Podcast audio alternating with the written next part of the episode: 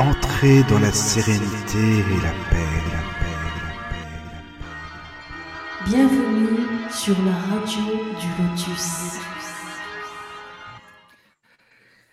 Bonsoir à tous les auditeurs et auditrices.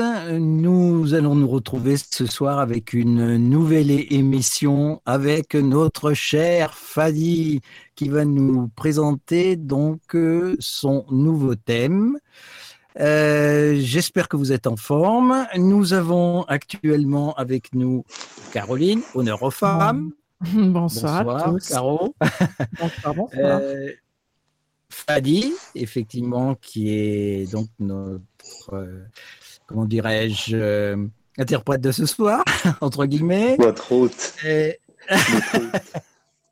notre hôte, euh, Paulus. voilà, je cherchais le terme. Euh, ensuite, euh, évidemment, Michael, qui Bonsoir. est, euh, n'est-ce pas, le roi de la Oh, radio du Lotus. tout le monde est le qui est roi. la présent avec nous ce soir. Bonsoir, Michael Ça va ainsi que euh, Daniel. Voilà, euh, donc il va participer avec nous à la réflexion euh, On va de ce essayer de soir. suivre en tout cas. Oh bah il n'y a pas de raison, hein, en Oui. principe. euh, voilà, voilà. Puis on, on peut interrompre notre cher Fadi, n'est-ce pas? Bien sûr, oui, oui, Il y a Bien pas de problème. entendu, c'est- le but du jeu. bien sûr. C'est le but du jeu. Alors, je te laisse euh, bah, peut-être dire à Caro de, de donner peut-être euh, la- l'adresse mail, peut-être voilà pour les auditeurs pour qu'ils puissent éventuellement intervenir euh, grâce au message. Oui, si vous avez des questions, vous pouvez envoyer votre email à contact@laradiodulotus.fr. C'est parfait. Eh bien, Fadi, je te laisse euh, la parole et puis euh, commencer à aborder ton, ton thème de ce soir, qui pour moi est considéré comme l'épisode numéro 16. Super. Ça en fait des histoires, dis donc. Ça en fait pas mal, oui, tout à fait. Ça en fait des podcasts. ouais. Et ça, bah, ils sont tous en ligne. euh, ils sont tous en ligne les podcasts, que ce soit sur ma page web www.mana.fr, manayoga pardon, manayoga.fr, ou alors également vous les retrouvez sur euh, ACAMWR ou sur la radio du lotus.fr euh, en cherchant, je pense, en tapant Fadi, FADI euh, ou yoga. Généralement, on tombe sur la succession de podcasts des émissions passées. Mhm, Impeccable. Ben moi, je, je vous salue bien, euh, je vous salue bien de m'avoir rauque euh, récemment acquise euh, à grands coups de cortisone, euh, de Ravinsara et, euh, et, et de L52. J'étais à Fogne il y a deux jours. Je suis bien content de pouvoir faire l'émission de radio parce que j'ai failli la repousser encore une fois. Et puis, euh, bonsoir à toutes et à tous. Merci Mika, merci Claude, merci Caroline et bienvenue Daniel. Ok, merci. Le thème Mais- de ce soir. Mhm. Oui, oui, euh, vas-y, continue. J'allais dire que Ah, non, non, voilà, non, le thème de ce soir, chose. euh, voilà, est mouvement permanent et immobilité insaisissable. Alors, il va falloir que ça. tu nous expliques exactement, parce que comme chacun doit avoir Mais une oui. perception particulière de ce qu'est le mouvement permanent et de l'immobilité insaisissable, donc euh, voilà, je te laisse la parole pour nous expliquer en détail un petit peu tout ça. D'accord. Alors c'est sûr que ça paraît hyper ronflant en fait. D'ailleurs, Ah, les bah, thèmes de, les oui, thèmes un de peu. cette année, euh, les thèmes de cette année, ils ont l'air un petit peu ronflants ou pédants ou super philosophiques. C'est volontaire. L'idée, ça va être justement d'aborder ces thèmes, je dirais un peu plus profonds, un peu moins, un peu moins précis, un peu moins thématiques, un peu moins historiques que ceux de l'année dernière, à l'aide d'un d'un angle euh, pragmatique, concret, réaliste et immédiat surtout un espace de réalisation en fait de ces mots qui va leur donner une qui va leur donner une teinte par l'expérience personnelle de toutes les auditrices et tous les auditeurs qui prendront le temps d'écouter les émissions. L'idée du mouvement et de l'immobilité, c'est quelque chose qui, au sens premier du terme, agite l'humanité depuis qu'elle a commencé à acquérir des outils de réflexion. Et on se pose toujours la question de l'œuf et de la poule. Comment est-ce que les choses se sont passées? Est-ce qu'avant le Big Bang, c'était quelque chose d'immobile, d'immuable, qui ne bougeait pas? Est-ce qu'au moment du Big Bang, le mouvement a eu lieu? Dans les traditions américaines, un des premiers initiateurs, en fait, de la vie dans l'univers euh, est représentée sous le symbole de Olin. Olin, le mouvement perpétuel, celui qui met en marche les choses, celui qui fait bouger le pendule, tourner les planètes, etc. etc. Euh, Ce mouvement, je, pourrais en fait, te, po- permanent. je peux te couper, euh. Fadi Ah ouais, moi ça y est, ça y est. à voilà. l'attaque. Ouais, à l'attaque. euh, Qu'est-ce qui te fait dire qu'il y a eu un Bing Bang? Oh bah, ça c'est ça c'est une. Moi je pars de théories communément acceptées. hein. Après qu'il y ait eu qu'il y ait eu ou pas, si tu veux, on parle d'un commencement. On parle d'un commencement. On utilise le on utilise le terme Big Bang dans la société euh, rationnelle moderne Ouais. euh, Ouais, et occidentale parce que c'est la thèse la plus communément acceptée. Dans les traditions, par exemple le tantra ou euh, le sankhya, qui est la, la part philosophique du yoga, qui est une part athée du yoga en fait, dans laquelle la présence d'une déité ou d'un théos n'est pas présente, enfin n'est pas, n'est pas acceptée, eh bien on parle plutôt d'un scindement, d'un scindement de la conscience primale, de la conscience unitaire absolue, qui, lors d'un mouvement, c'est le, premier mouvement, ça a été le premier mouvement de volonté d'auto-observation. Et pour s'auto-observer, c'est comme si cette conscience avait fait jaillir d'elle-même deux parts.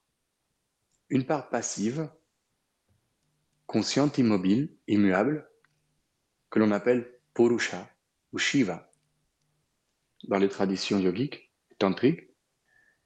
Et face à elle s'est mis en branle une part active, incarnée, énergétique, que l'on appelle Shakti ou Prakriti, la nature. Hmm. Et donc, quelle que soit en fait, quelle que soit la, quelle que soit le- la chose qu'il se soit passée, on suppose, on suppose que dans ce marasme gigantesque qu'est l'univers, il y a eu une mise en branle. Après, cette mise en branle, elle peut, tu vois, selon certaines théories, succéder à un espace d'arrêt qui a duré plus ou moins longtemps, qui est lui-même précédé par un autre espace de mouvement et de mise en branle. Peu d'importe de l'œuf et de la poule, en fait. Au final, euh, les œufs, c'est bon, puis les nuggets aussi. Donc, euh, du coup, les bouffons des œufs. N'importe quoi. Ce que j'entends par là, c'est que, si tu veux, la partie philosophique de l'existence ou non d'un prélude, d'un préalable, peu importe, de toute façon, on baigne dans le mouvement aujourd'hui, Oui. depuis une perspective, depuis une perspective qui n'est que celle de l'immuable.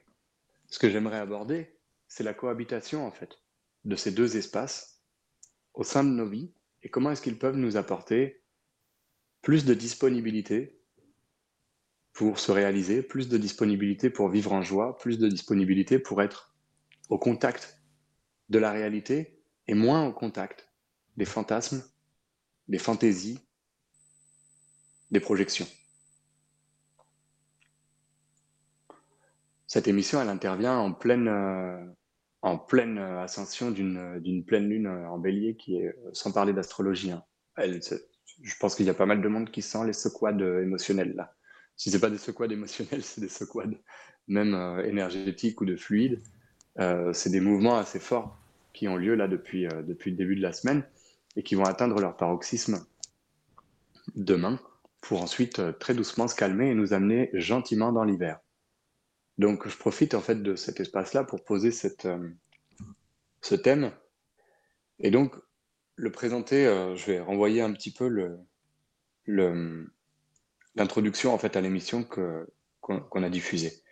Ça disait que tout bouge, toujours. Tout est toujours en mouvement en fait. Euh, Toujours l'aspect cyclique, en fait, des choses. Alors, il peut être cyclique, il peut être aussi, il peut être ici, aussi avant-arrière, il peut être aussi euh, en haut, en bas, il peut être euh, expansif et contractif. Hmm, D'accord. Ça peut être une accélération, un ralenti, ça peut monter, ça peut descendre. La notion de cycle, elle n'est que celle d'une perspective. Et, et donc, du coup, moi, je vais plutôt utiliser le terme vraiment de mouvement, parce que la notion de cycle, elle inclut également un retour au point zéro, Oui, qui, euh, bah, jusqu'à présent, jusqu'à présent, et notamment grâce à l'intervention euh, immédiate de Claude, peut être remise en cause parce qu'on n'est jamais retourné au zéro, pour notre part. Tu vois, notre vie est une croissance continue jusqu'à la mort, Est-ce que c'est le point zéro? On ne sait pas. Oui, il y a peut-être eu déjà Euh, plusieurs points zéro. Exactement. Cependant, cependant, on n'en a pas forcément gardé la conscience. C'est c'est sûr. Et, euh, et donc, euh, et donc, du coup, ce qui est intéressant, en fait, c'est d'observer les choses telles qu'elles sont. Et en l'occurrence, ce sont des mouvements que l'on peut caractériser comme ça. Ces mouvements, ils sont toujours, euh, généralement, plutôt, ils sont en réponse à un mouvement contraire, de force égale. Pourtant, dans le mouvement, et là je fais référence à la physique traditionnelle, Dans le mouvement, qu'est-ce qui permet de percevoir le mouvement ou de le mesurer? Le référentiel. Oui. Et ce référentiel est immuable. Ou du moins, pour une perception donnée, doit être immuable. Parce que si le référentiel est lui aussi en mouvement, alors on aura ce qu'on appelle des vitesses relatives. D'accord? Je vous rappelle vos gentils problèmes de maths De quand vous avez commencé. La vache regarde le train qui avance à 52 km/h. Une voiture double le train à 70 km/h. À quelle vitesse, à quelle vitesse roule euh, le train et la, et la voiture en comparaison Et autres joyeuseries qui nous ont perforé le cerveau quand on était en primaire et, en- et au collège. Cher professeur, suite, tout est relatif. Quoi. Voilà. Donc, dans cette, dans cette relativité, il y a un référentiel et ce référentiel, il va, en règle générale, tirer l'être vers l'immuabilité. On va chercher à travers le référentiel à se poser dans ce qu'on appellera le zéro ou le non-mouvement. Ce qui est intéressant, et je vous donne tout de suite, entre guillemets, la conclusion de l'émission vers laquelle on va aller à travers le développement. Ce qui est intéressant, c'est de se rendre compte que plus on va se rapprocher de ce point zéro, plus on va tenter d'aborder l'immuable, de s'immobiliser, et plus on va percevoir que la cessation de tout mouvement est impossible dans un premier temps. Et que finalement, ce qui paraît être agité, le mouvement, est en fait un marasme permanent dans lequel on est toujours plongé. Et on ne s'en rend compte que lorsqu'on essaye de ralentir la cadence. Et en essayant de ralentir la cadence, à force d'un travail soutenu, d'une pratique patiente, diligente, sans heurte et sans tension, on va voir apparaître ce que j'ai appelé des îlots d'immobilité dans l'océan de mouvement. Ces îlots d'immobilité, c'est comme de tout petits espaces qui, eux, bizarrement, alors qu'ils sont immobiles, sont très fugaces, sont très rapides, sont très éphémères, notamment au début de la pratique. Après, ils deviennent de plus en plus stables, et c'est à partir d'eux qu'on va créer, disons, l'impression d'espace, et d'abord de la vie d'une autre manière. Mais ces îlots d'immobilité, c'est comme si, pour reprendre l'image de l'océan de conscience, on les apercevait en fait derrière une vague qui s'abaisse, et puis d'un coup la vague suivante revient et vous recouvre l'îlot d'immobilité, on est à nouveau plongé dans le mouvement, et à nouveau on trouve un îlot d'immobilité un peu plus loin.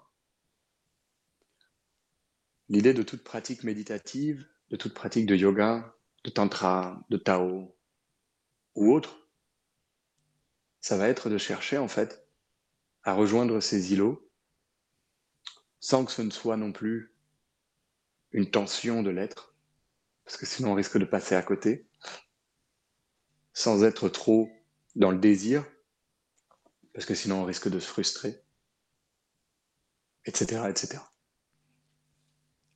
Sacré travail, là. Mais engage... euh, c'est- euh, c'est très subjectif tout ça, non? Ah bah bien évidemment, on est en train de parler de référentiel, Claude. Donc c'est hyper subjectif. Étant donné que le seul point d'immobilité, le seul point d'immutabilité, il ne peut se trouver qu'à l'intérieur de chacun. Oui, d'accord. Il ne peut pas être quelque part dehors. Et il va être obligatoirement euh, différent d'un individu à l'autre. Hmm. La Tu peux pas perception- avoir. Ouais. Est-ce que tu peux avoir vraiment un, ré- un référentiel qui soit identique d'une personne à l'autre, d'un individu à l'autre ou d'une énergie à l'autre Il est immuable, il est immuable, Claude. Là-dessus, là-dessus, ouais, je, je, je, je me dois de te contrarier parce que Ah, mais contrarie-moi, il n'y a pas de problème. Oui, on va dire que une fois, une fois pour tant que tu m'as contrarié, ça va le faire. Mais, euh, mais euh, non, blague à part, blague à part, tu sais que on, on raconte souvent en fait que les que les grands sages des différentes traditions, lorsqu'ils se rencontrent, quelle que soit leur tradition, leur religion, leur... il n'y a plus de croyance d'ailleurs dans ces Oui. espaces-là. Je suis d'accord. Il y a plus oui, de tout à croyance. fait. Oui, oui, il n'y a plus de, plus de référence par rapport à tout ça. Euh, Exactement, un soufi réalisé s'assied avec un yogin réalisé, s'assied avec un moine catholique euh, bénédictin réalisé, s'assied avec un, un marabout réalisé, d'accord, ou avec un chaman sud-américain ou sibérien ou avec un, sorcier yaki, euh, voilà. ou peu importe, ou même avec un être, euh, même avec un être comme les tantrikas, c'est-à-dire euh, des êtres, euh, des êtres parfaitement sociaux, mondains, d'accord, dont la vie intérieure a réalisé l'expansion totale de conscience, et du coup, s'assied dans la même immobilité. Comme disait René Barjavel, Ils arrivent, oui, ils a- tu- donc tu me, tu me dis qu'en somme, ils arrivent, lorsqu'ils sont dans un état particulier, par exemple, à se trouver sur le, le même, le même îlot, ils sont au même endroit. au même pas forcément endroit. le même îlot, mais par contre, par contre, c'est la même immobilité, c'est la même immutabilité. Et j'allais, citer René Barjavel qui dit dans son livre, euh, un des livres les plus spectaculaires que j'ai jamais lu, qui s'appelle La fin du tigre, euh, F-A-I-M, la fin de manger, et, Oui. et- et qui, qui commence le livre en disant la fin du tigre est la même que la, est la même que la fin de l'agneau. La fin, c'est la fin. Elle est, elle est partagée par tout le monde. C'est un espace, c'est un espace bah, de grande agitation souvent. Euh, mais euh, mais c'est la même en fait pour tout le monde. Et du coup, Bouddha disait la même chose, à savoir que la souffrance est universelle. La souffrance est le lot systématique, obligatoire de tout être sensible. Tout au moins pour l'incarna- enfin disons pour la vie que l'on mène sur Terre dans un monde tridimensionnel au niveau de la souffrance. Dans un, toi, tu l'appelles monde, tri- monde tridimensionnel. Moi, j'appelle ça dans un, dans un espace de non-réalisation, dans un espace dans lequel, euh, à moins d'être né illuminé, ce qui est une Oui. des possibilités, euh, ce qui est une des possibilités dans le yoga, à moins d'être né illuminé, en fait, on, on, on erre un petit peu dans la souffrance. Il y a des êtres qui sont nés illuminés et qui, naturellement, naturellement, en fait, sont dans cette immobilité absolue quels que soient les mouvements autour d'eux. Ça s'appelle sahaja en, en yoga et en tantra. Ce sont les personnes réalisées dès la naissance. Ah ouais? Ouais, on parle. Il y a quatre réalisations possibles dans le, dans le yoga traditionnel. Euh, la première, euh, la première c'est celle de la naissance. La deuxième, c'est le toucher du gourou. Donc, euh, quand, le, quand le gourou, le maître, euh, touche l'élève et lui transmet directement en fait l'illumination à travers, euh, à travers le, le sens tactile, qui peut être un toucher physique ou un toucher énergétique, et,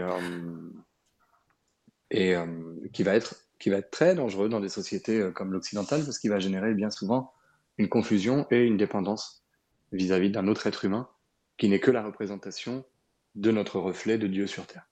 Bref. Tu parles de, Parler. de- de- des gourous, des personnes de ce, de ce type-là? Oui, je parle des gourous, des vrais gourous, pas des gourous kiki.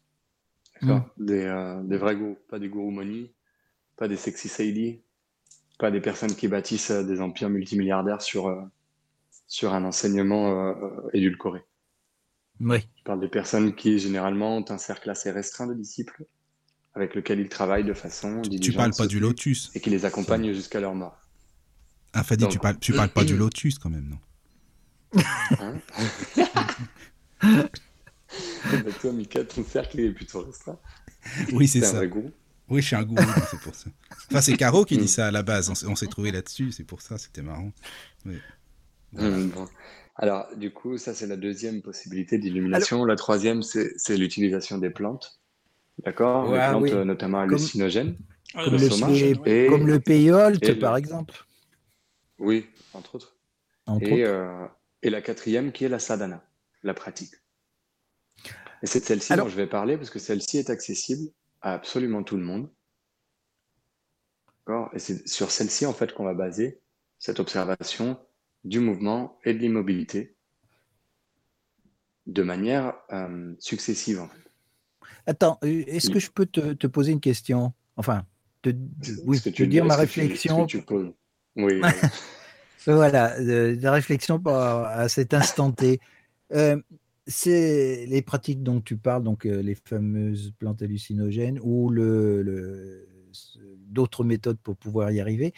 Alors, qu'est-ce que ça veut dire exactement? Ça veut dire que moi, je, je suis plus, euh, je dirais peut-être terre à terre, dans le sens où, euh, en tant qu'être incarné comme, euh, toi et moi, qui vivons sur Terre, ça veut dire qu'à ce moment-là, par ces méthodes-là, et pour justement trouver ce- ces, îlots, ce mouvement ou cet immobilisme, on va à ce moment-là déclencher en soi une facette de, de notre être que moi j'appelle un être métaphysique, si tu veux, dans mon langage.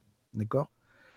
Alors, ça veut dire à ce moment-là que qu'on se met dans, dans pas un état particulier, mais euh, dans un niveau, une vibration particulière pour pouvoir atteindre ce type de, de, de clairvoyance, je dirais, entre guillemets, de, connaissance, de conscience, oui, mais élargie, d'une conscience élargie. Oui, élargi, ouais. Dis-moi.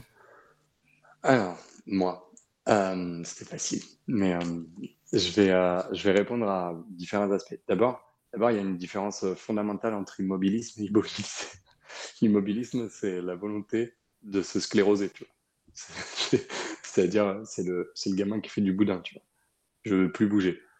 Donc, on parle d'immobilité parce qu'on on parle d'un état, en fait. D'un état, effectivement, que tu décris vibratoire.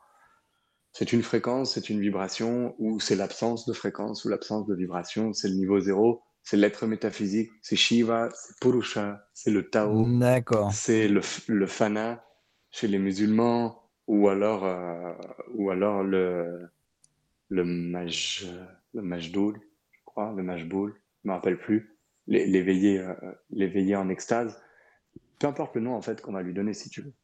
C'est un travail qui va amener l'être à un instant T à avoir effectivement une... Toi, tu appelais ça de la clairvoyance et j'aime bien le terme que tu as employé parce que ça va nous permettre de percevoir tout ce qui se passe à un instant T. Et ça requiert forcément que l'on relâche toute tension à l'intérieur du corps, à l'intérieur de l'esprit, Mm. Que l'on prenne de la distance par rapport à l'agitation pour nous permettre de percevoir cette agitation. Je crois qu'on doit cette, euh, on doit cette euh, citation célèbre à Einstein qui parlait de la résolution d'un problème. Si une des raisons de la souffrance est l'agitation de l'être, cette agitation, elle peut être causée, dans le bouddhisme par exemple, par trois afflictions majeures que sont euh, la colère, l'ignorance et l'envie, ou l'appât du gain. D'accord? Ces trois, ces trois choses vont générer de l'agitation à l'intérieur de l'être. Einstein disait, pour pouvoir résoudre un problème, il est nécessaire de s'extraire du problème. Pour pouvoir s'extraire du problème, il est d'une certaine manière nécessaire de lui donner un contour dans un premier temps, parce qu'on ne peut pas s'extraire de quelque chose qui n'a pas de contour.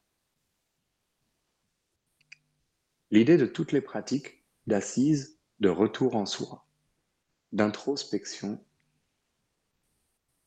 ou d'utilisation de plantes, par exemple, qui vont générer plutôt, je parle plus des plantes antéogènes que des plantes hallucinogènes. Les plantes antéogènes vont générer des visions depuis l'intérieur. Elles vont générer, en règle générale, une telle panique qu'on est obligé de s'arrêter deux secondes. Parce que le système Ça nerveux crée une altération, grave, non? C'est- part grave en couille. Pour parler clairement, ça crève- ça part C'est une altération, non? C'est une altération de conscience, oui. Oui, Ouais, c'est une altération de ça. conscience qui peut, être, qui, peut être, qui peut être nécessaire et salutaire pour certains, qui peut être la perdition pour d'autres. Hmm. Bien souvent, et comme on en a souvent parlé avec, euh, avec euh, les chamans avec qui j'ai travaillé, c'est les, les personnes tombent amoureuses de la clé, oublient que la clé sert à ouvrir la porte. Oui. Une fois que la porte est ouverte, à foutre le camp de cet espace d'agitation. Et donc, on a les éternels cycliques qui prennent de l'ayahuasca et des champignons et du peyote, et de je ne sais quoi, toute leur vie, en fait. Sans se rendre compte qu'une fois que, une fois que tu as touché du doigt quand même euh, le divin, bon, bah, c'était juste un coup de GPS. Après, tu te rappelles de la route tout seul. Si tu utilises Oui, tu n'as plus besoin du, chose, t'as plus besoin du support. dépendance. Ouais, ouais. Et c'est la même chose avec, c'est la même chose avec les, c'est la même chose avec les gourous, c'est la même chose avec les pratiques, c'est la même chose avec la méditation, c'est la même chose avec le yoga. Prenons garde de ne pas confondre la technique ou le chemin avec, avec le point d'arrivée en fait. Point d'arrivée qui n'est jamais, final, mais qui est toujours, qui est toujours un espace de calme, d'immobilité, de sérénité, à partir duquel on peut percevoir ce qui nous agite. Et à partir du moment où l'on perçoit ce qui nous agite, eh bien ce mouvement cesse d'une certaine manière, ou du moins cesse de nous embarquer, de nous happer, ou de nous trimballer partout, comme si on était une poupée de chiffres dans les mains d'un gamin hyper pas content. Vous avez cette image dans la tête du Mhm. gosse pas heureux du tout, qui secoue sa poupée dans tous les sens en lui frappant la tête, les pieds, en l'achetant en l'air? Eh bien, c'est un peu ce qui se passe lorsqu'on laisse notre, euh, notre ego, notre personnalité, euh, nos émotions ou encore notre esprit mener le mouvement de notre vie. C'est un mouvement qui est très dangereux parce que parce que c'est un mouvement dans lequel finalement je parlerai pas de maîtrise, mais euh, mais on est vraiment un petit peu trop soumis à des éléments euh, aléatoires extérieurs pour pouvoir euh, pour pouvoir vivre heureux, pour pouvoir se sentir empoderado, pour pouvoir se sentir en, en pouvoir en fait, pour pouvoir se sentir investi. Voilà, c'était ça le terme que je cherchais. Investi de sa vie. Mais Et bien souvent, la soumission au mouvement, pardon Claude, je termine juste euh, cet espace Oui, parce oui, vas-y, est très en lien avec, euh, il est très en lien avec l'accès en fait et l'importance, l'importance de trouver de l'immobilité dans cette vie hyper agitée que l'on mène en Occident. D'accord? Très souvent en fait, la souffrance, elle provient du fait qu'on est comme des pantins ou des êtres humains sur une coque de noix au milieu d'une tempête. C'est toujours faire quelque chose. Je vais vous donner un exemple de ma vie actuelle. D'accord? Et la raison pour laquelle j'ai perdu ma voix, là, en fin de, en, fin de semaine dernière. Bon, je rentre dans une nouvelle maison que je viens d'acquérir.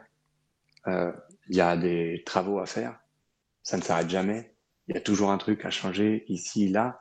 Dès que j'ai un creux, bah, j'essaye de caler un espace de bricolage dans lequel, finalement, en me mettant en mouvement, j'arrive à trouver un petit peu de sérénité et d'immobilité. Parce qu'à chaque fois que tu poses un abat-jour, putain, il y a tout qui descend à l'intérieur du corps. Et là, tu fais Ah, ça fait du bien. Alors, tu t'assois deux secondes sur ton fauteuil.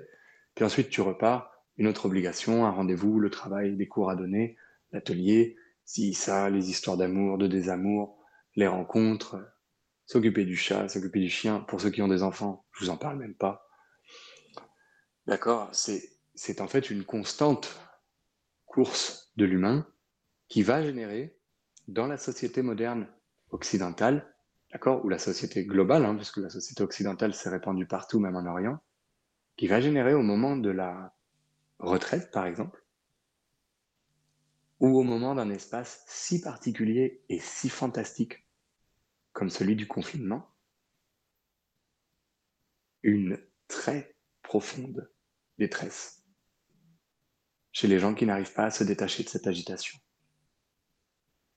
Chez les personnes qui sont tellement imprégnées de cette agitation qu'elle est devenue leur source de vie, leur respiration, leur énergie de base, et qui ne se rendent pas compte qu'elle leur est préjudiciable, eh bien ces personnes-là, au moment où ils vont toucher du doigt l'immobilité ou vont y être obligés parce qu'on les prend par le collet pour leur coller la tête par terre, vont rentrer dans des, espaces d'angoisse, de stress, de peur, de panique ou euh, perdre les pédales. Et c'est ce qu'on a vu et c'est ce qu'on voit encore. Je m'apprête à travailler, je m'apprête à travailler dans le lycée dans lequel j'ai fait mes études. Euh, Il y a de ça, euh, putain, putain, la vache, je suis vieux. Il y a de ça 22 ans.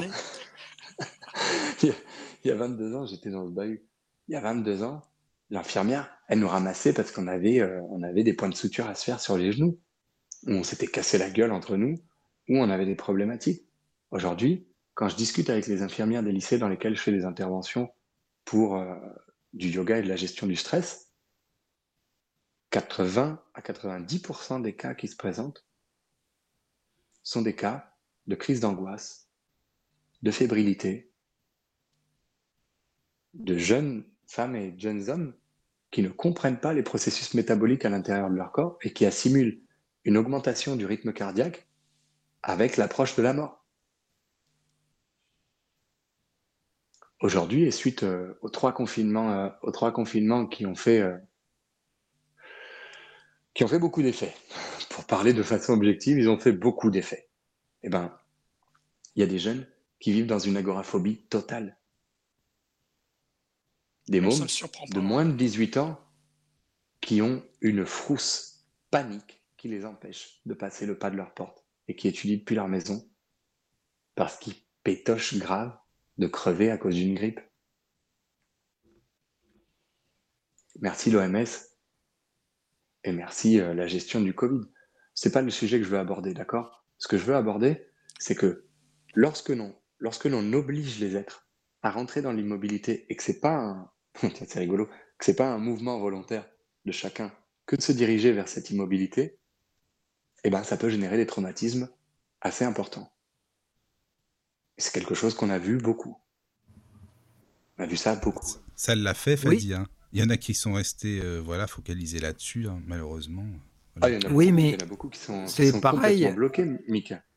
Ouais, mais alors, attends, moi je vais aller plus loin. Je vais, je vais te dire, d'accord, c'est un immobilisme involontaire par le fait bah, de- du Covid qui s'est déclenché sur notre planète, mais est-ce que c'était pas aussi, euh, comment je dirais, euh, une espèce de, euh, de message adressé justement à cette humanité qui part à la dérive?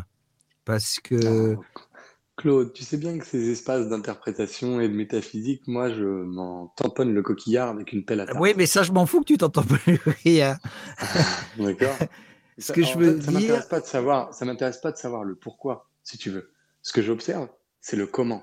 Et ce comment, c'est ce avec quoi on doit composer, en fait. Ce qui, ce qui m'importe, c'est de percevoir la situation telle qu'elle est, et en fonction de la situation telle qu'elle est, de trouver un espace pour accommoder, euh, pour accommoder euh, mon être, euh, mes, mes besoins, mes, mes envies et ma relation au monde.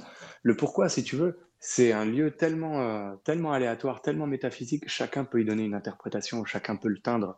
On peut trouver des interprétations, Bien sûr, tu oui. vois. Oui, Moi, oui, non, moi, mais. Je Moi, suis d'accord.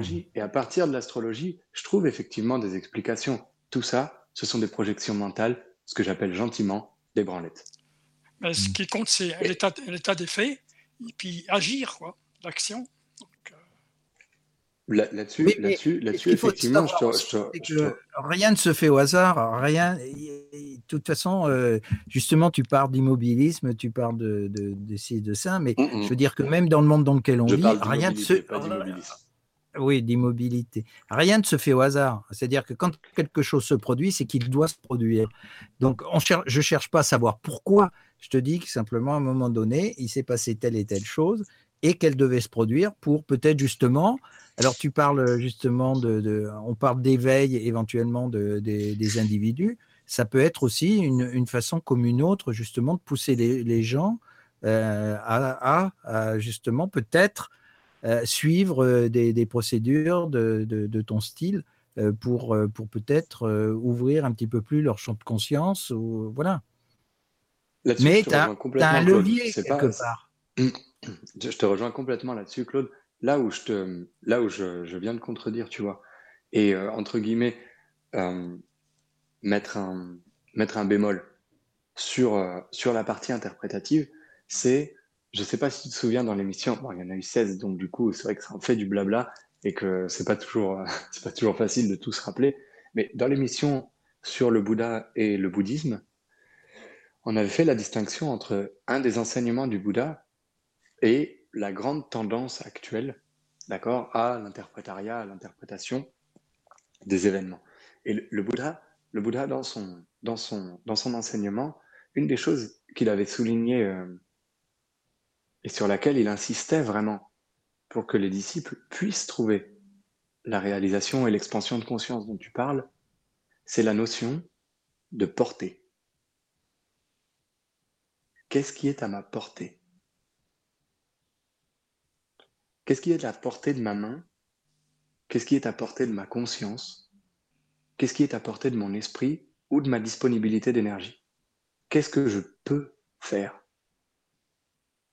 Si je ne peux rien faire contre le confinement ou contre la tournure qu'a pris la gestion du Covid dans le monde, il est absolument invalide contre-productif, nocif et destructeur que de m'opposer à cette marche. Parce que je ne peux rien y faire.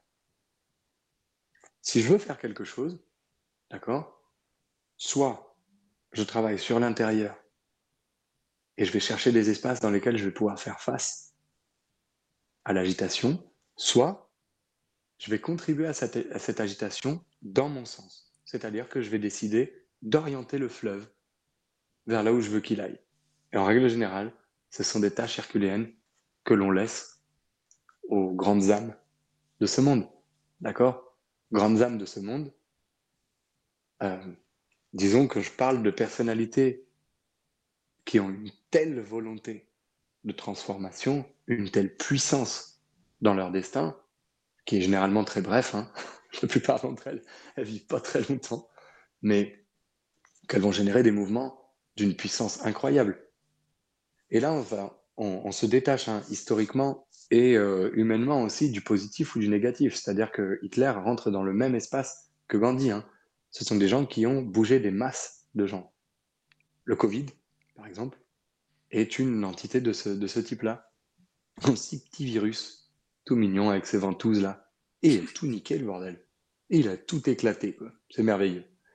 Moi, je trouve ça magique, personnellement.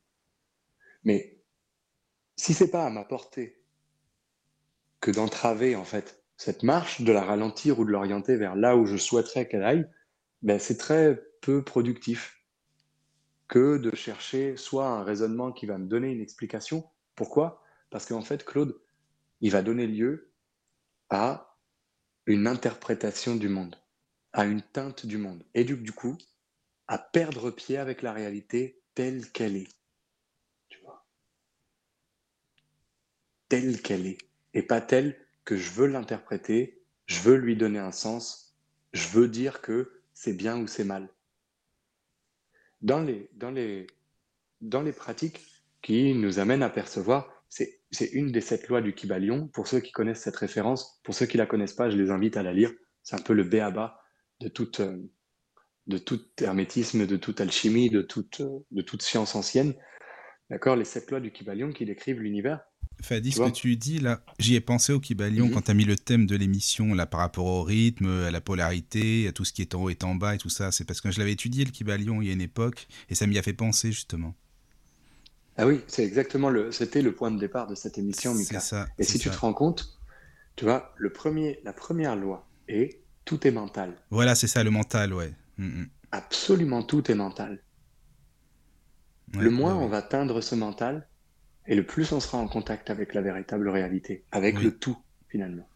le plus on va donner des teintes, des orientations, des couleurs, des envies, des polarités en fait à ce mental, et le plus on va se diriger vers les lois subsidiaires Ouais, les sept lois, quoi. qui terminent par tout est en mouvement. Oui, c'est ça. Mm. Ah, ça me rappelle les conférences qu'on faisait. J'avais étudié ce bouquin, c'est marrant. Ça fait longtemps maintenant. Ouais. Il est, il est spectaculaire. Oui, il a il est bien, simplicité désarmante aussi. C'est ça. Après, il est d'une profondeur aussi euh, qui permet que tu puisses l'étudier pendant 250 vies Ah, sans sûr. jamais te lasser.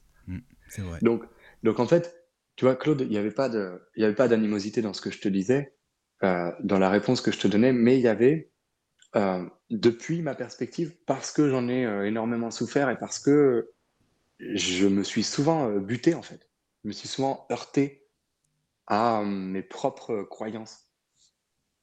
Tu vois, elles ont défini ma vie. Et euh, c'est marrant, si, vous le permettez, je vais, citer une, euh, je vais citer une, une réflexion de, de mon maître chéri en tantra, euh, Daniel Audier.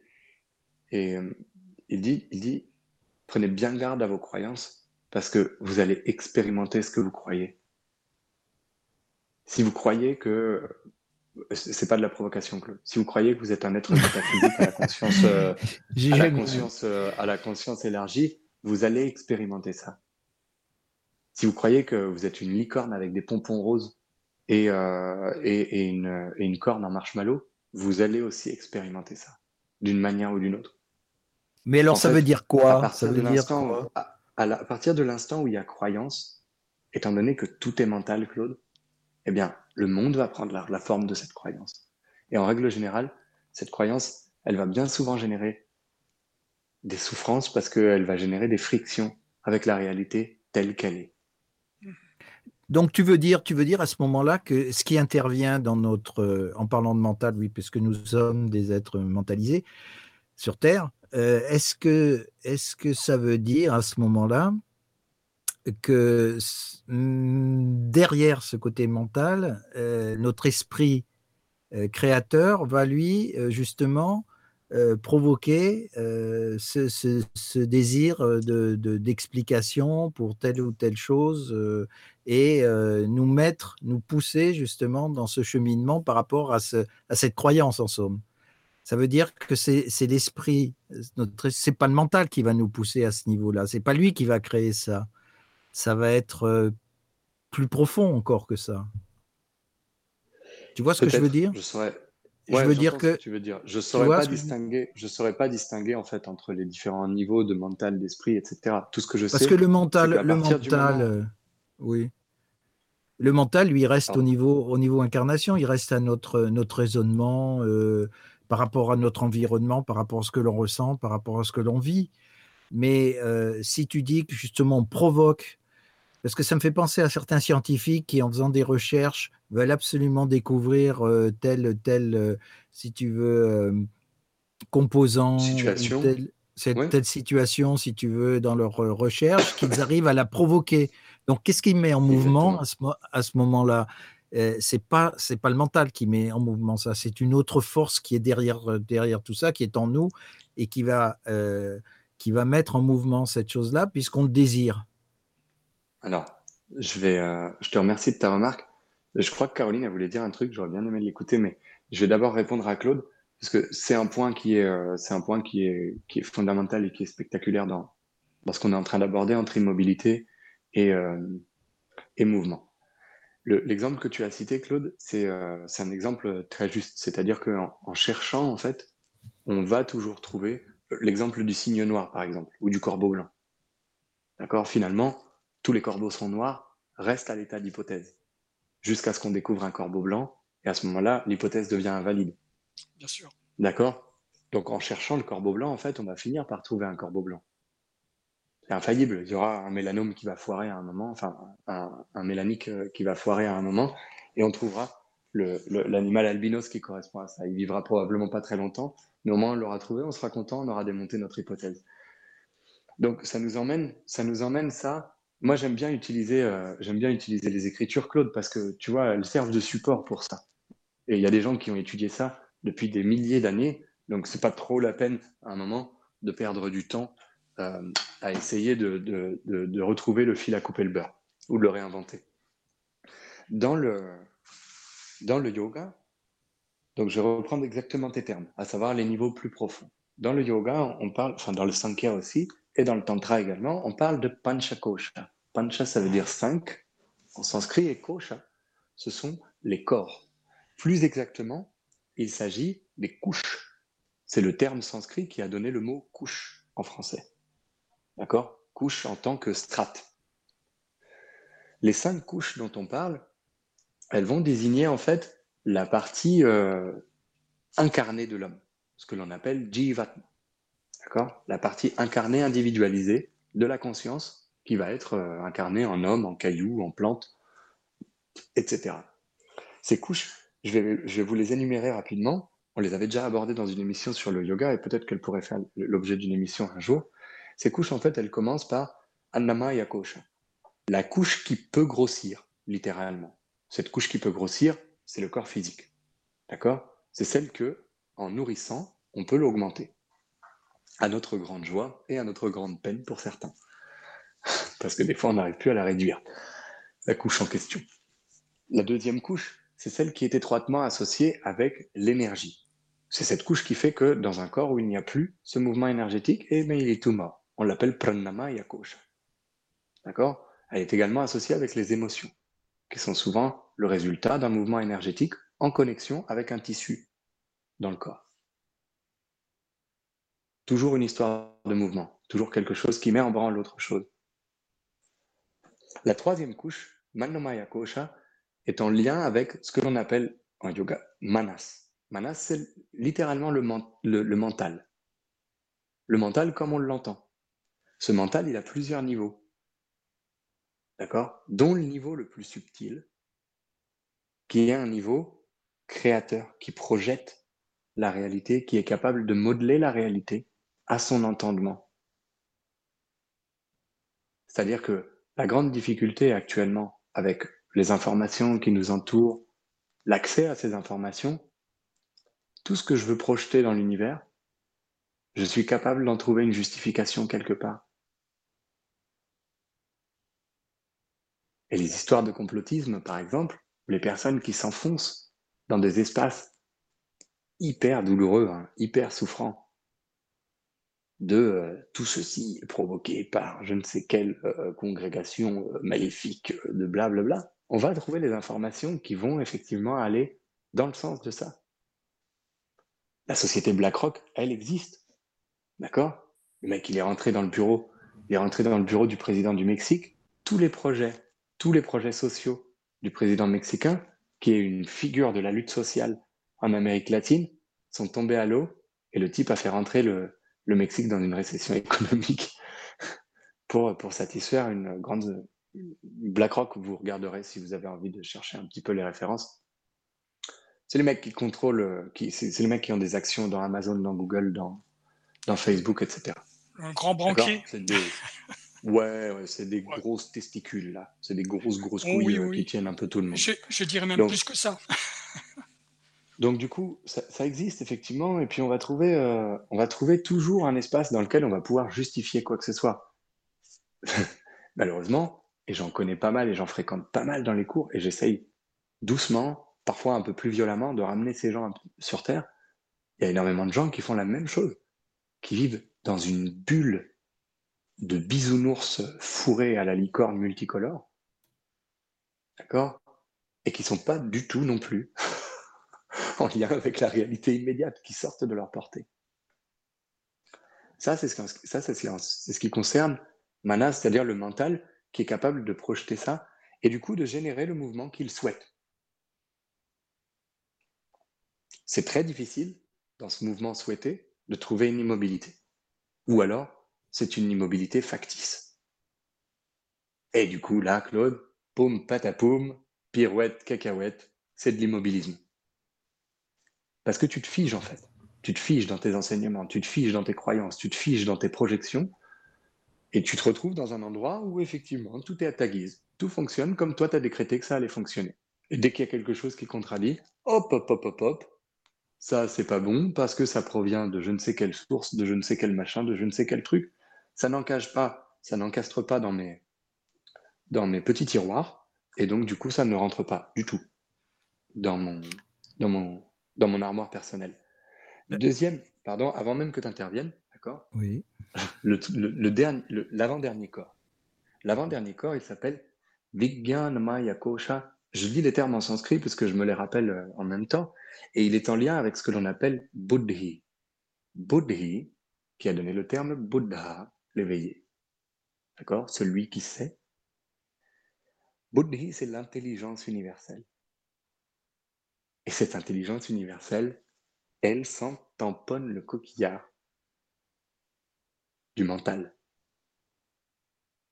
Parce que cette intelligence universelle, elle fait que, à l'intérieur de notre corps, les muscles lisses se mettent en branle tout seuls, fort heureusement, pour faire fonctionner toutes les parties du corps qui, si elles requéraient notre contrôle et notre attention, euh, ne laisseraient pas beaucoup d'êtres humains vivants sur cette planète. Vigyan Maya Kosha, c'est la partie du corps qui sait tout de suite ce qui est et ce qui n'est pas. Et Vigyan Maya Kosha, elle s'approche de Ananda Maya Kosha, qui est le corps de félicité, qui est le dernier corps de l'incarnation, avant qu'on passe dans des espaces euh, astral, euh, astraux pardon, beaucoup plus subtils, dans lesquels les notions d'identité commencent à devenir un petit peu floues. Les contours euh, commencent à se brouiller, tu vois. Les, cartes d'identité, elles ressemblent plus du tout à des petits rectangles. Et donc, du coup, dans cette intelligence, Vigyan, c'est le savoir suprême, c'est ce qui va au-delà du savoir. Gyan, c'est comprendre, savoir, connaître. D'accord? Vigyan, c'est au-dessus de ça. Donc, c'est cette intelligence suprême, et c'est celle-ci que l'on effleure du doigt lorsqu'on arrive à atteindre des états d'immobilité, même fugaces, même très... hop là, un petit coup, plouf, puis après, ça repartit. Est-ce que, est-ce que Claude, ça répond à peu près à ta question? Oui, oui. euh, je, ou à ton enfin, commentaire euh, je trouve, je trouve, oui, oui, je trouve que ton approche, est, oui, euh, je trouve qu'elle Ah, c'est pas la mienne, hein. je me, bien je me targuerai chose. pas de... Mais ce que je voulais te dire, c'est que euh, la question que je me posais, c'est où se trouve la réalité? Ça veut dire qu'à ce moment-là, nous vivons dans un, nous vivons dans un monde euh, qui, qui est une matrice, quoi, en somme, que, ce que, qui est fabriqué par nous, tout compte fait. Euh, Si notre mental intervient continuellement, continuellement. Mais bien entendu. Donc, on vit dans l'illusion totale, comme le disent les bouddhistes, du reste. C'est ça, le samsara ou Maya. Maya, le jeu de l'illusion. Et le seul moyen de, le seul moyen de détruire l'illusion, c'est un moyen hyper, hyper extrême, c'est de mourir. Et encore, de mourir dans certaines conditions, de mourir dans un état de calme et d'immobilité qui va empêcher la grenouille à réaction de sauter dans un autre, dans un autre vaisseau instantanément. Donc ce sont des pratiques que les bouddhistes, les Tibétains particulièrement, ils ont, ils ont beaucoup développé ça. Eux, ils ont décidé d'orienter leur réincarnation. Il y en a d'autres qui ont décidé de plus réincarner du tout. Il y en a d'autres qui ont décidé de réintégrer euh, les éléments, la terre, l'eau, le feu, l'air ou l'espace, comme, euh, comme autant de compost désintéressés. Il y en a d'autres qui ont décidé, euh, les bodhisattvas, de revenir pour aider l'humanité, etc., etc. Tous les êtres sensibles, blablabla. Dans plein de traditions, on trouvera ces, ces espaces-là. Mais finalement, que se passe-t-il lorsqu'on atteint des états d'immobilité? Euh, Eh bien, finalement, on meurt à soi. On meurt juste ce qu'il faut pour pouvoir apprécier la vie ensuite. Et ces espaces, ces espaces, c'est marrant parce que ça me, ça m'amène sur un truc dont je n'étais pas du tout parti pour vous parler ce soir. Mais ces espaces, ils ont été identifiés, ils ont été identifiés en lien avec une, une molécule. Cette molécule, elle est présente dans absolument tout ce qui nous entoure et elle est particulièrement présente à certains moments de nos vies, à la naissance, à la mort dans les états méditatifs transcendantaux ou avancés et lors des rêves profonds que l'on fait pendant la nuit. Ça s'appelle le diméthyltryptamine ou DMT, dont certaines plantes maîtresses sont bien évidemment bourrées jusqu'aux sourcils, ce qui nous permet d'atteindre plus facilement ces états de manière artificielle. Mais on atteint systématiquement ces états pratiquement toutes les nuits lorsqu'on dort en sommeil profond ou qu'on est dans des espaces de rêve euh, sans contrôle. Ces moments-là, en fait, ce sont des espaces de non-identification totale. Et comme il n'y a plus d'identification à rien, alors on atteint ce référentiel zéro. Et pour rebondir à ce que tu disais, Claude, on arrive au même endroit. tout le monde pareil.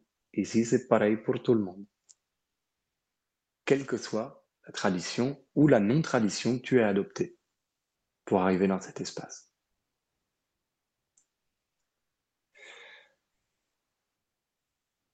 Je ne sais pas si tu avais une, question, une intervention, Caro ou, euh, bah, enfin, plus une intervention. Donc, en fait, l'immobilité intérieure, donc, euh, bah, c'est super important. c'est super important pour mieux ressentir finalement tout ce qui se passe à l'intérieur de notre corps, quelque part. Oui. si tu vois ce que je veux dire. Mais même alors, euh, au moment de la mort, donc, bah, il, va, il va se passer ce qui va nous sembler une immobilité euh, totale, sauf qu'il y a quand même tout, tout ce qui est corps éthérique, astral, etc., qui eux vont, vont être en mouvement de toute façon. Oui. Alors, euh, Donc on n'est jamais réellement en immobilité, quoi. En fait, cette euh, non, cette immobilité, elle n'est jamais totale, absolue. Elle peut être atteinte de manière fugace. C'est ça ce que, c'est ça ce que je, ce que je voulais souligner. C'est hyper fugace. Cependant, cependant, tu parles du rapport au corps, et c'est justement la pratique que je vais vous proposer pour amener doucement l'émission vers la fin, sauf si vous avez des remarques ou des demandes ou, ou des questions. Mais euh, ce n'est qu'à travers le corps que l'on peut ressentir euh, que l'on peut ressentir les choses.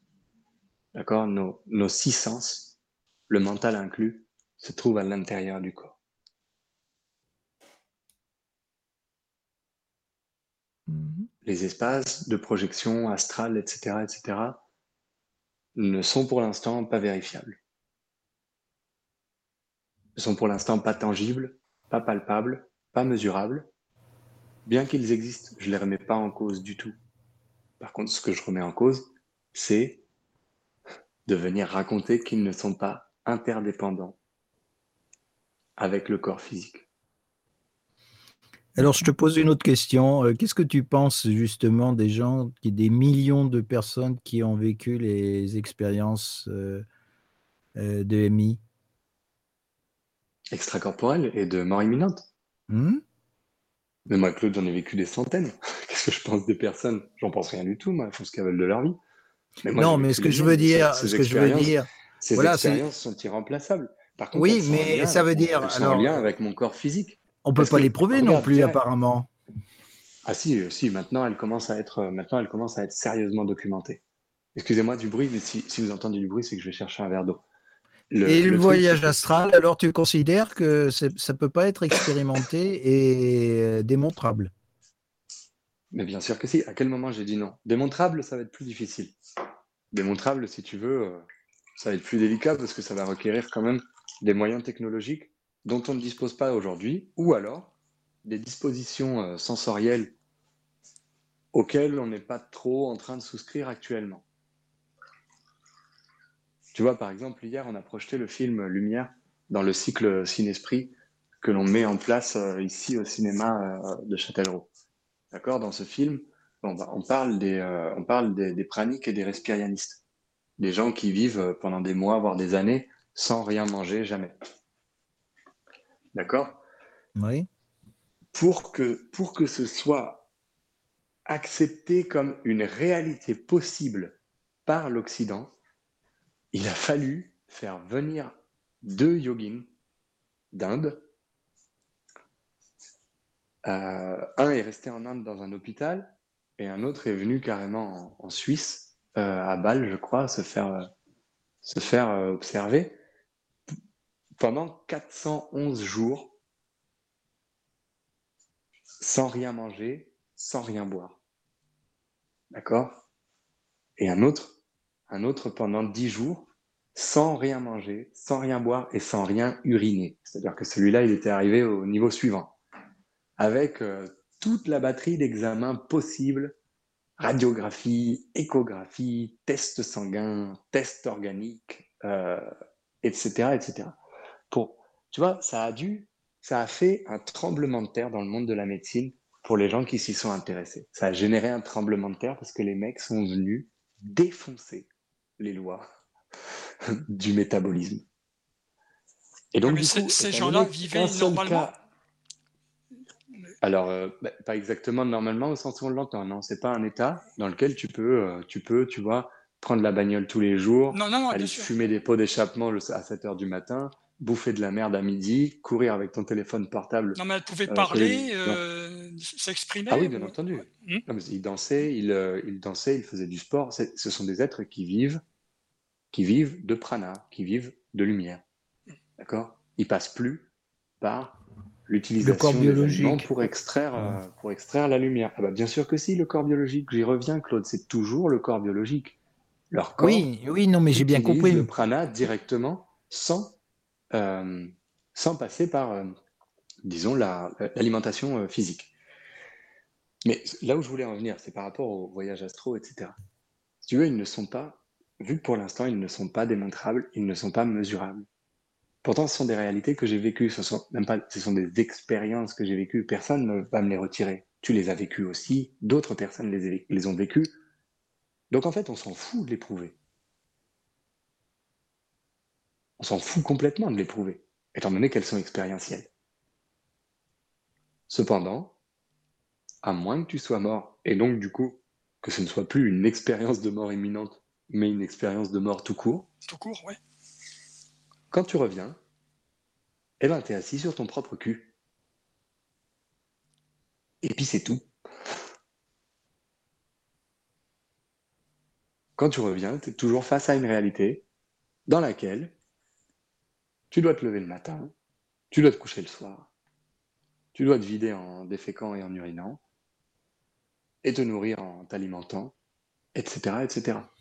Ouais, mais je trouve que c'est quand même un raccourci parce que euh, au niveau de, au niveau, si tu veux, de, des gens qui vivent ce type d'expérience, ça les change quand même. Il y a quand même, alors soit certains, ça, ça les pousse même beaucoup plus loin parce que ça élargit justement leur, euh, leur champ de conscience et ça les amène petit à petit à ce dont tu parlais tout à l'heure. Donc, euh, il y en a d'autres où c'est plus superficielle, mais ça, ça leur change quand même une certaine perception de, de ce qu'ils sont réellement. Ouais, ça, c'est pas. C'est pas, c'est pas, c'est pas, anodin quand même. Faut pas non, non plus non, le, non, mais ça n'a pas, été, ça, ça pas, ça a pas été remis en cause, euh, Claude. Simplement le fait, moi, ce que je remets en cause, c'est la, la facilité d'exclure la réalité ou une partie de la réalité, celle ah qui est notamment en lien avec le corps physique, celle qui est en lien avec l'interaction euh, avec la société telle qu'elle est, pas telle qu'on voudrait qu'elle soit, pas telle qu'on la fantasme, pas telle qu'on la projette. Et cette interaction, elle n'est possible que lorsqu'on atteint des états d'immobilité, que je vous propose, que je vous propose d'essayer d'explorer à travers une pratique toute simple. Est-ce que ça vous dit? Ah oui, ça m'intéresse, figure-toi. Toujours intéressant? oui. Et puis, euh, et puis, si vous voulez, après, on peut revenir comme c'est pas, euh, comme, euh, comme on va pas faire un intermède musical pour clore cette émission. Je vous propose de revenir et puis peut-être d'éventuellement de partager un petit peu vos ressentis, que ce soit les auditrices ou les auditeurs qui veulent, qui veulent envoyer un message, ou, ou Mika, Daniel, Claude ou Caro. D'accord. Ok. Bien. D'accord, d'accord. Eh bien, je vais vous inviter à prendre une posture qui vous est confortable. Si vous êtes sûr de ne pas vous endormir, ça peut être une posture couchée. Mais sinon, je vous préconise plutôt une posture assise, sur une chaise par exemple, avec les pieds. Ah oui, je préfère assis parce que je garantis pas la, position allongée. Hmm. Souvent, c'est le problème dans la méditation. Ouais. Donc, dans une posture assise, détendue, je vais vous inviter soit à laisser votre regard se poser sur un point et à défocaliser, si vous savez le faire, soit à laisser vos yeux doucement se fermer à l'aide d'une expiration.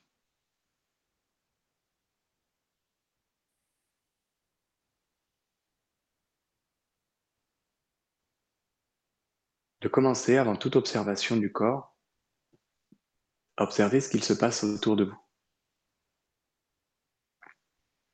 Peut-être il ne se passe rien. Peut-être vous pouvez entendre comme un bruit sourd ou un silence mat, opaque, comme un matelas sonore sur lequel se pose ma voix. Peut-être vous pouvez entendre la circulation des voitures autour de vous, le bruit de la ville si vous êtes en ville, ceux de la campagne si vous êtes à la campagne. Le bruit d'une mouche dans le salon, comme c'est actuellement le cas chez moi.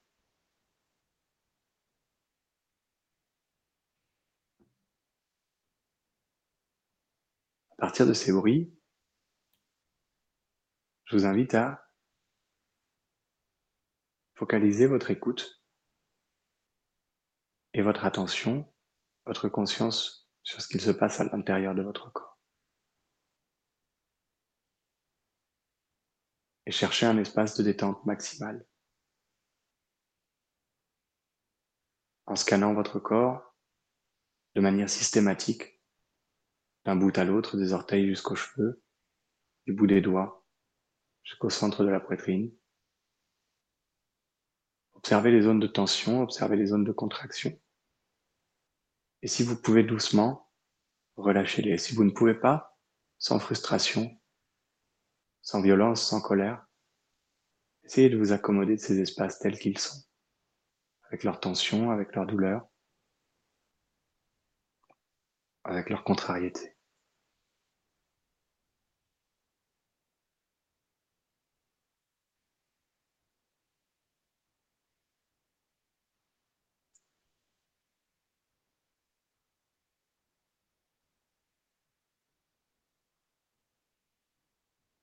Poser dans cette attention au corps, au corps physique.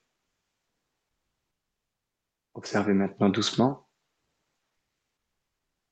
les espaces psycho-émotionnels dans lesquels vous pouvez vous trouver. S'il n'y a absolument rien dans votre tête, ne cherchez pas à créer quoi que ce soit. S'il y a des pensées, des émotions, s'il y a des raisonnements logiques, faites un pas en arrière à chaque fois, au lieu d'être entraîné, à paix. Au lieu d'exprimer ou de vouloir réprimer quoi que ce soit, faites simplement un pas en arrière pour assister en tant que spectateur à ces mouvements psycho-émotionnels, à ces agitations mentales.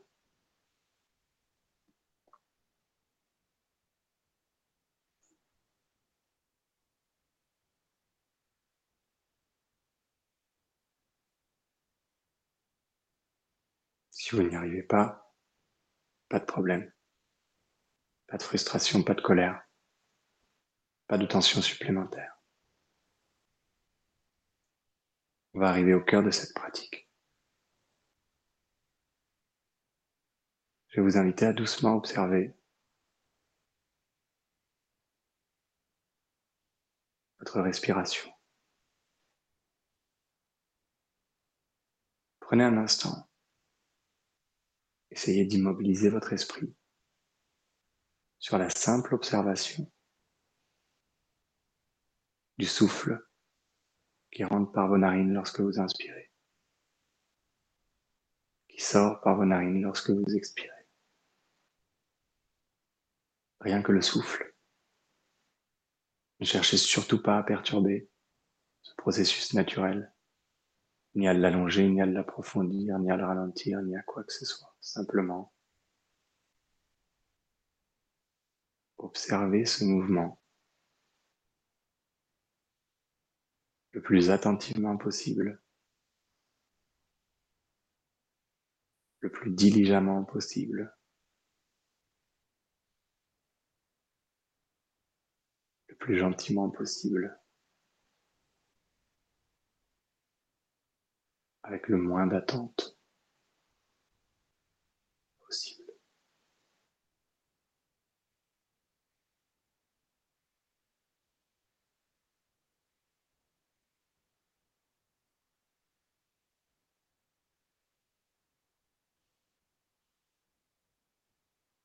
Prenons ensemble quelques respirations en silence, pendant lesquelles je vous invite à faire l'effort de ne pas laisser votre esprit divaguer,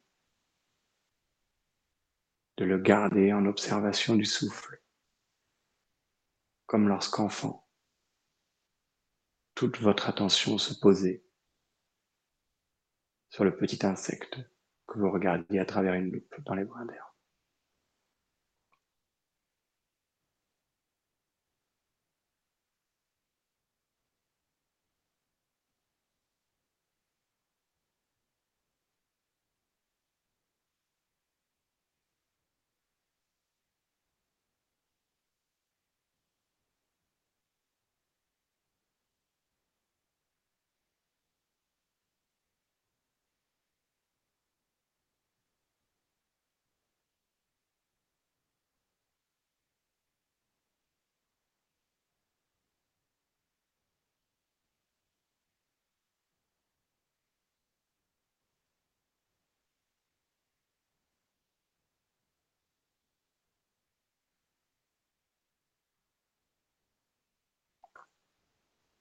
Maintenant,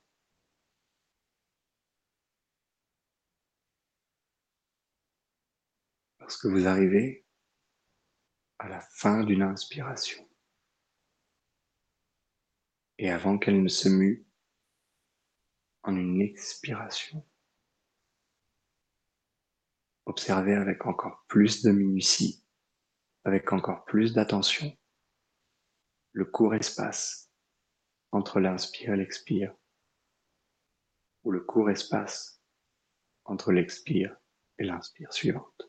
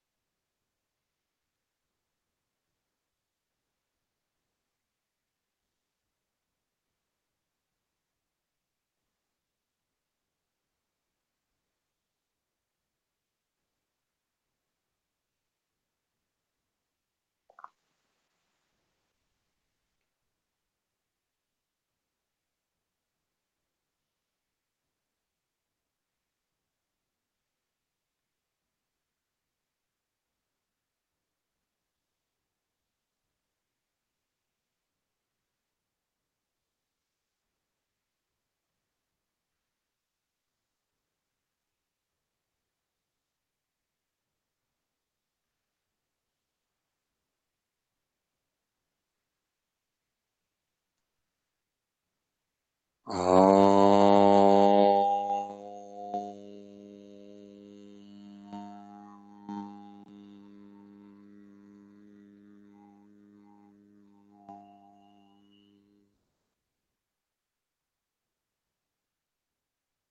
doucement, laissez-vous revenir au mouvement. Après ce home primordial, pas du tout prévu dans la pratique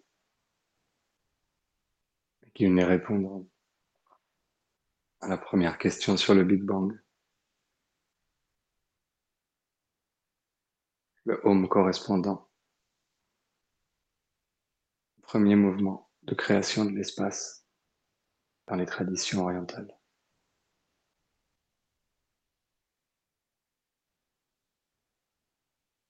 En rouvrant gentiment les yeux, en revenant à vos sensations physiques.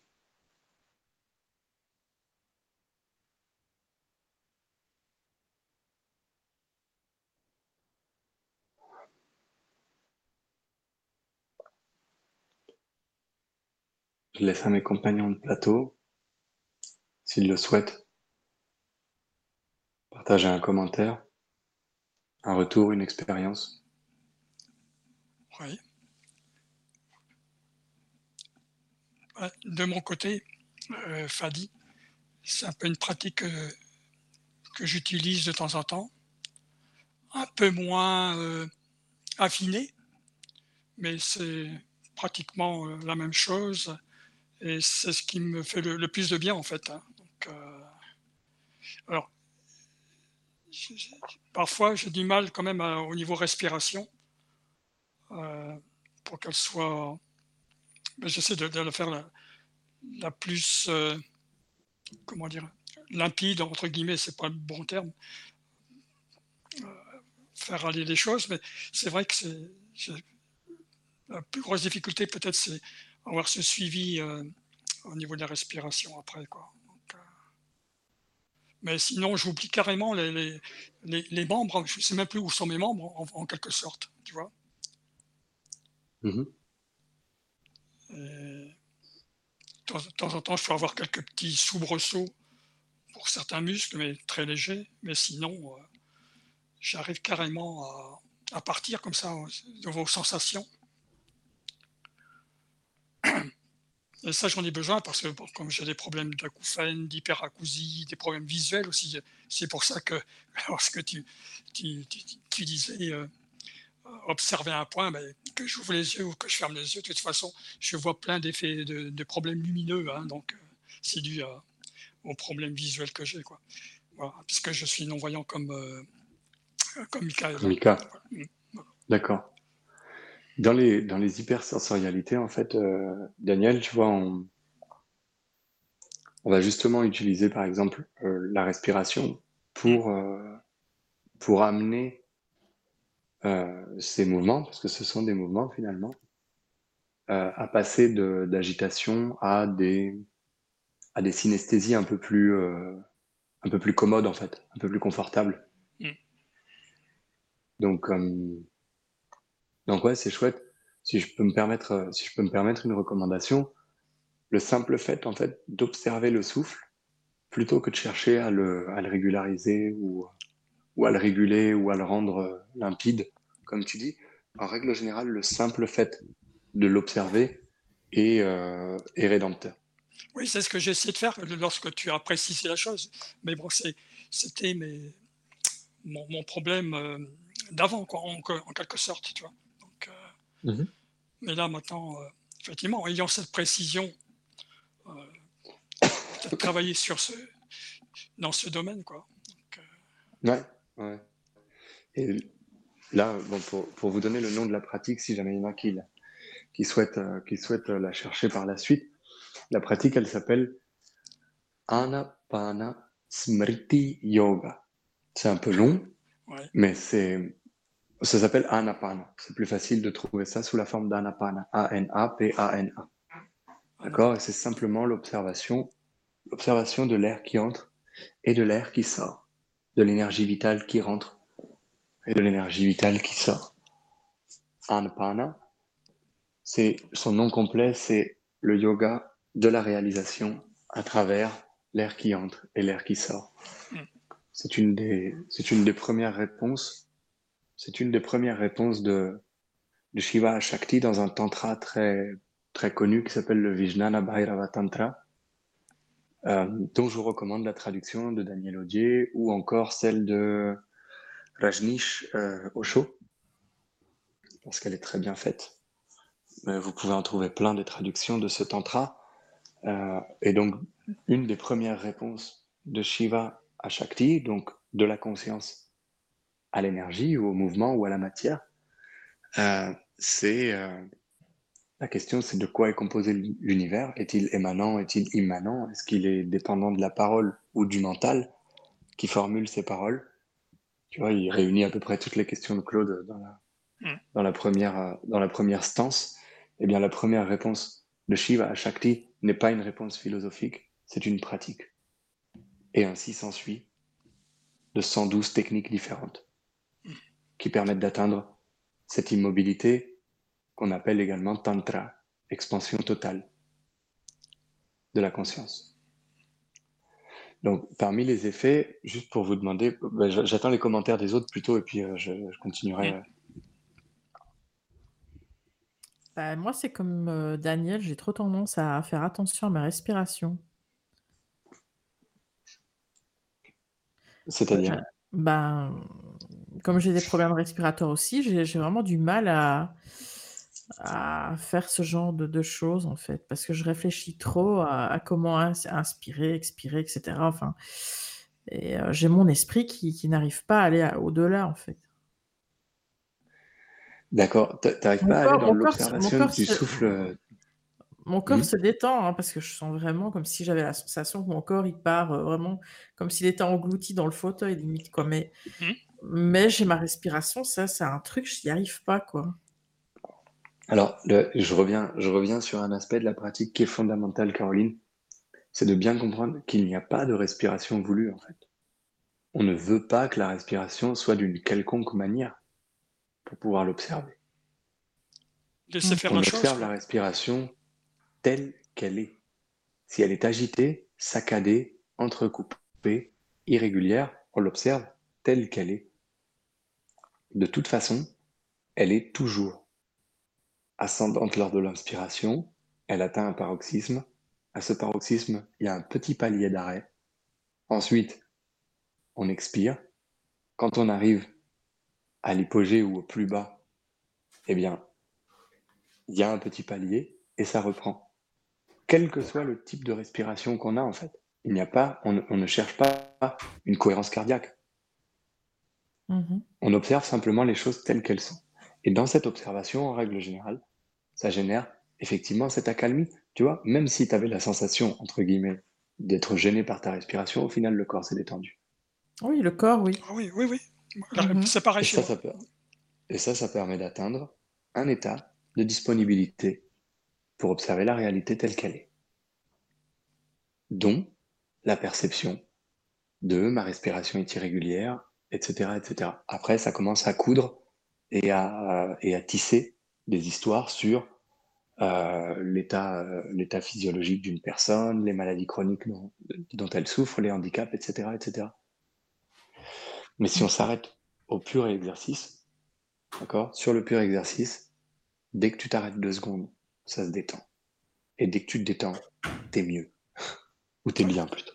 Oui, ça c'est sûr. C'est pour ça que je l'utilise de temps en temps, parce que vu bon, les problèmes de fatigue à cause de ces différentes euh, pathologies, hein, donc euh, acouphènes, etc., auditifs et, et visuels. Donc, euh, c'est sûr qu'à force, j'en ai besoin. Quoi. Mmh. Le, Claude ah. Eh ben, moi, si tu veux, donc ça pour le problème de respiration, c'est pas un souci. bon, je, je, enfin, je visualisais, je ressentais ma respiration telle qu'elle était, euh, sans essayer de la bloquer ou de l'augmenter ou de la diminuer, etc. Par contre, moi, mon gros problème, et ça a toujours été comme ça dans les méditations, c'est mon mental.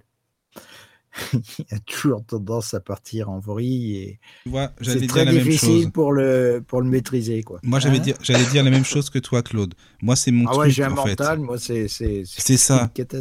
Pareil, ah, moi je me dis, attends, alors qu'est-ce qu'on va ah, faire si et ça Il a du mal à rester. Non, mais c'est ça le problème. Enfin, c'est ah, vrai. Hein. Mais ça a, toujours, ça a toujours été un handicap chez moi. Mm, mm. Non, mais moi aussi, il est, là euh, comme un, il est là comme un cheval. Tu dois mettre une bride, sinon c'est pas la peine. Il s'en va, quoi. tu vois, mais, mm. c'est là où, c'est là où, c'est là où ce que je vous disais à un moment, ce que je vous disais à un moment. Alors, je vais, je vais y revenir.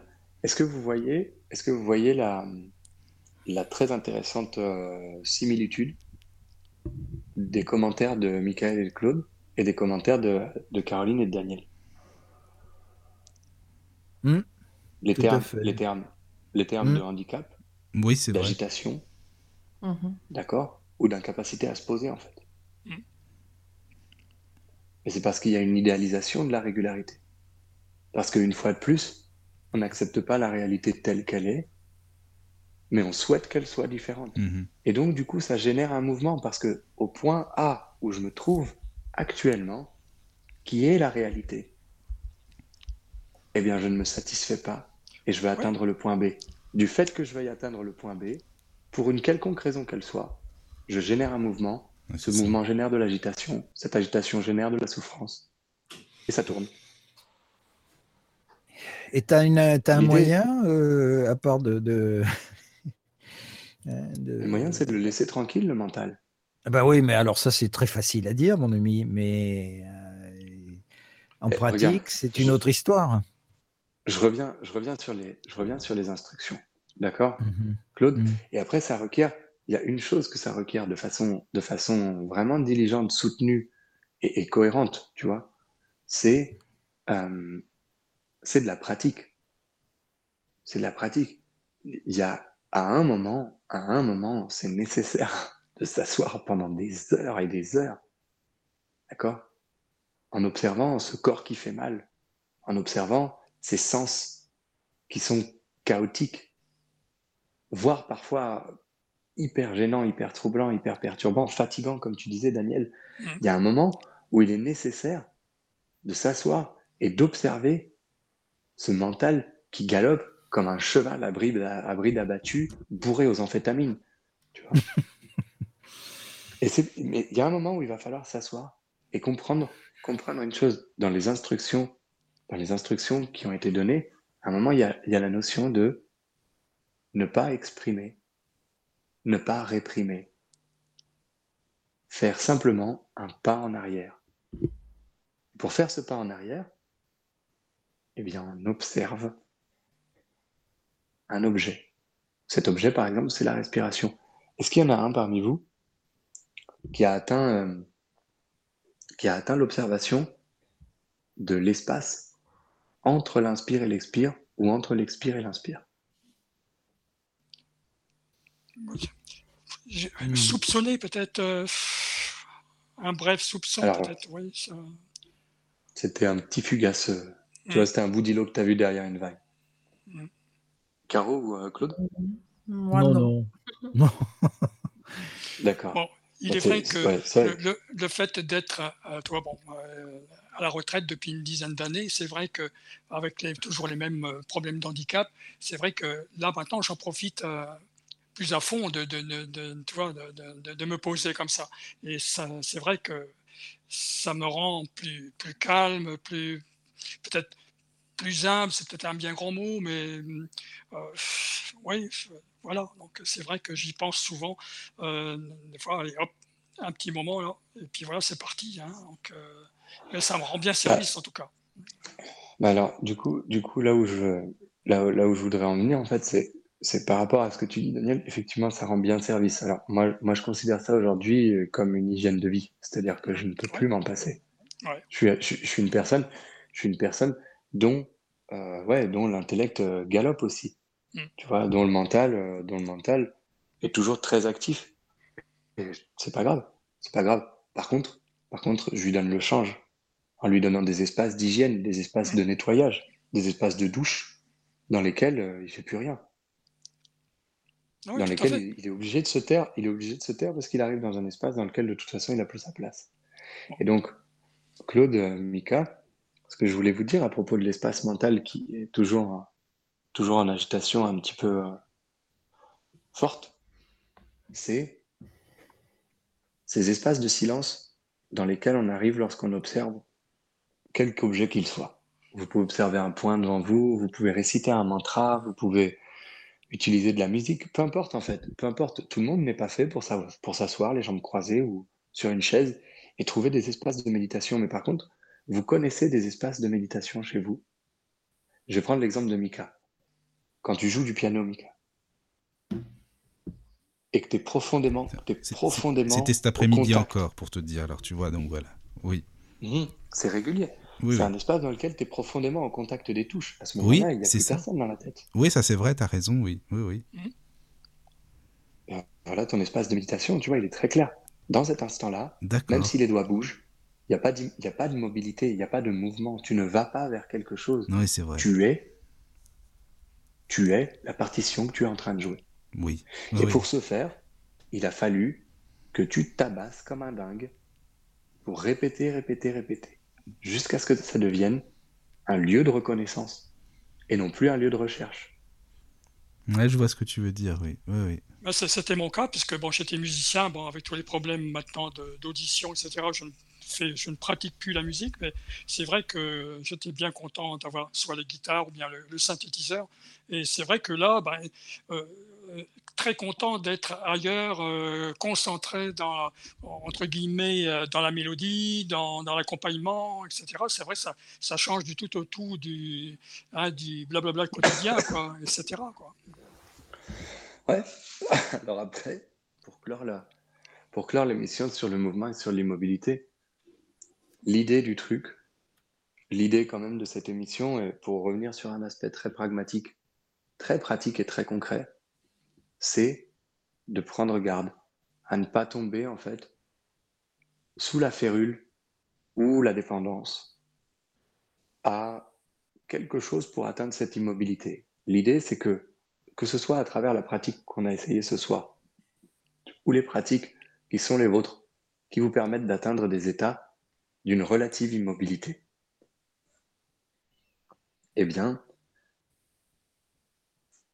comment elle disait Ma copine Noémie, elle disait tout à l'heure, l'immuable d'un instant fugace. Et euh, je la remercie, je lui avais dit que je citerais cette phrase, elle est en train d'écouter l'émission aussi, je crois. Et donc, en fait, tout ce qui vous permet d'atteindre cet état, c'est pas, c'est pas ça, en fait, la clé. On s'en tape de ça. Ce qui est important, c'est cet état. C'est de réussir à l'identifier.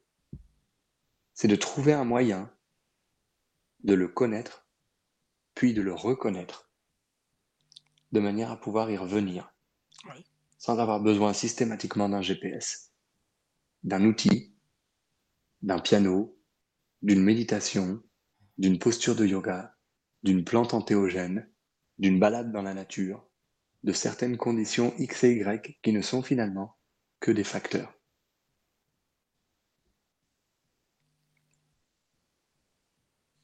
Je terminerai sur un exemple, un exemple formidable.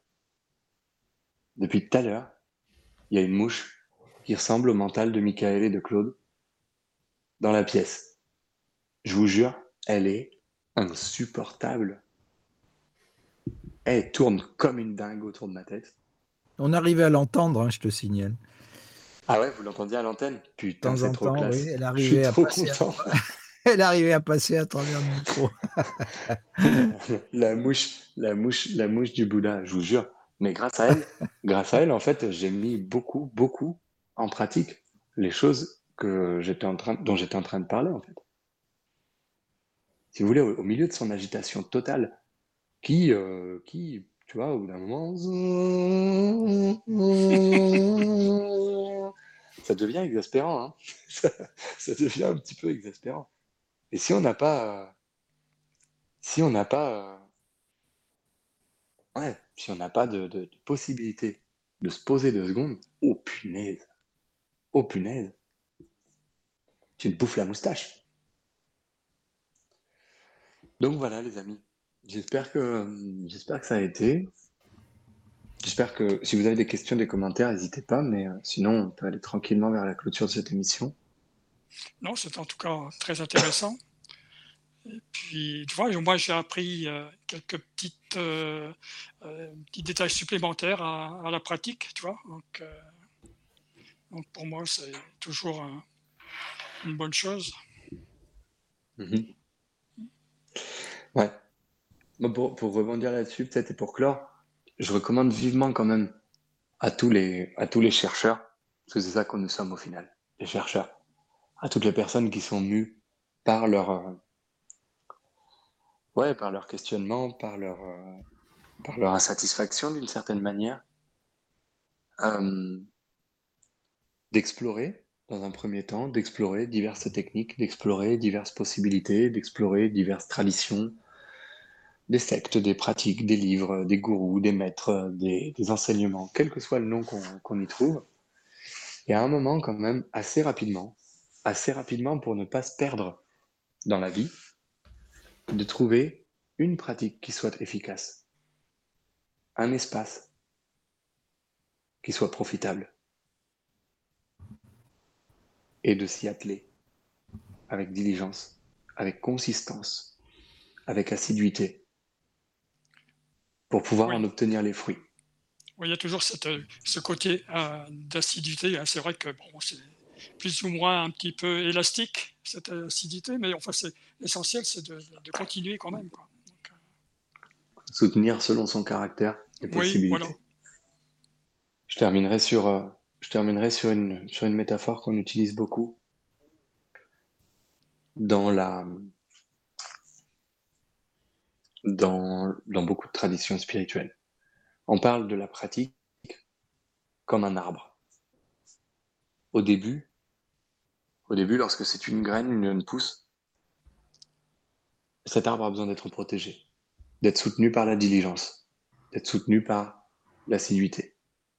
On a besoin d'y être constamment attentif. On a besoin de le protéger, de le soutenir contre les intempéries, contre euh, le croc d'un ruminant qui pourrait passer et en finir avec l'arbre en l'arrachant d'une seule bouchée, contre la sécheresse, contre le froid, etc. Une fois que l'arbre commence à grandir, on commence à avoir la satisfaction de voir quelque chose qui est résilient. C'est-à-dire que une vache ou une chèvre peut venir et brouter quelques feuilles, voire toutes les feuilles.